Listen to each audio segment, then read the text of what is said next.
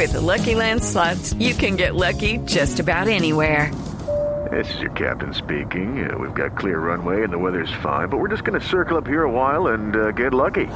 No, no, nothing like that. It's just these cash prizes add up quick. So I suggest you sit back, keep your tray table upright, and start getting lucky.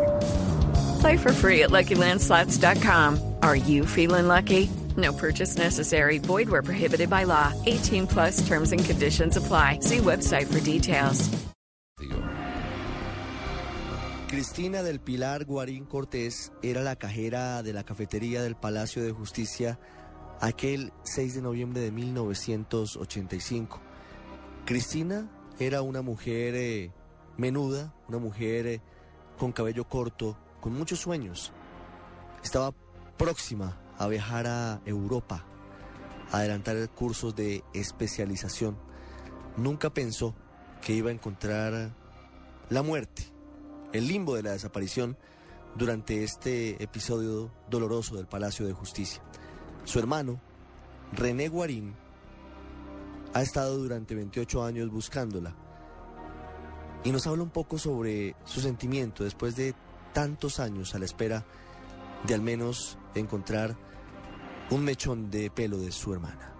Después de 28 años de ocurrido el holocausto del Palacio de Justicia, durante los días 12 y 13 de noviembre próximo, en la ciudad de Brasilia, Brasil, el sistema interamericano escuchará a dos partes. Una, al Estado colombiano y dos, los representantes de las víctimas de desaparición forzada, tortura y ejecuciones extrajudiciales cometidas en desarrollo de la toma y retoma del Palacio de Justicia en 1985. Este es el caso más antiguo que reposa en el archivo del Sistema Interamericano de Derechos Humanos y como tal ha merecido la atención a nivel nacional e internacional, interrumpida por tiempos de quietud y silencio. El saldo trágico del holocausto dejó, entre otras, por lo menos 11 personas desaparecidas y de las cuales no se conoce una certeza diferente a que sus familias no los tienen ni vivos ni muertos, con la característica adicional que la mayor parte de padres y madres de las personas desaparecidas ya fallecieron.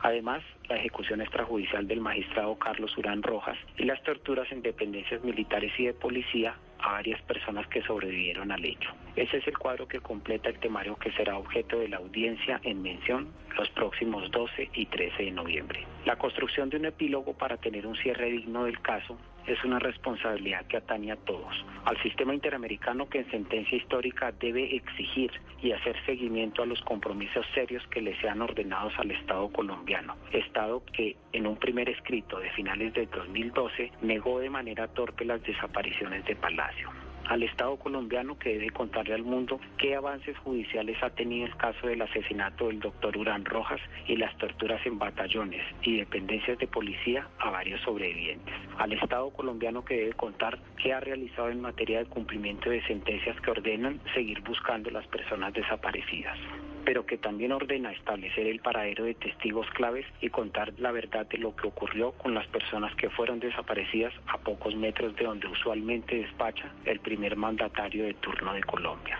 A los familiares de las víctimas de ejecución extrajudicial, de desaparición forzada y de torturas, solo nos queda aguardar a que esta instancia de justicia internacional sea una luz de esperanza y no una decepción más que llegue al anhelado epílogo digno de un caso que fracturó la historia de Colombia, el holocausto del Palacio de Justicia. Seguimos preguntando, ¿dónde están los desaparecidos del Palacio?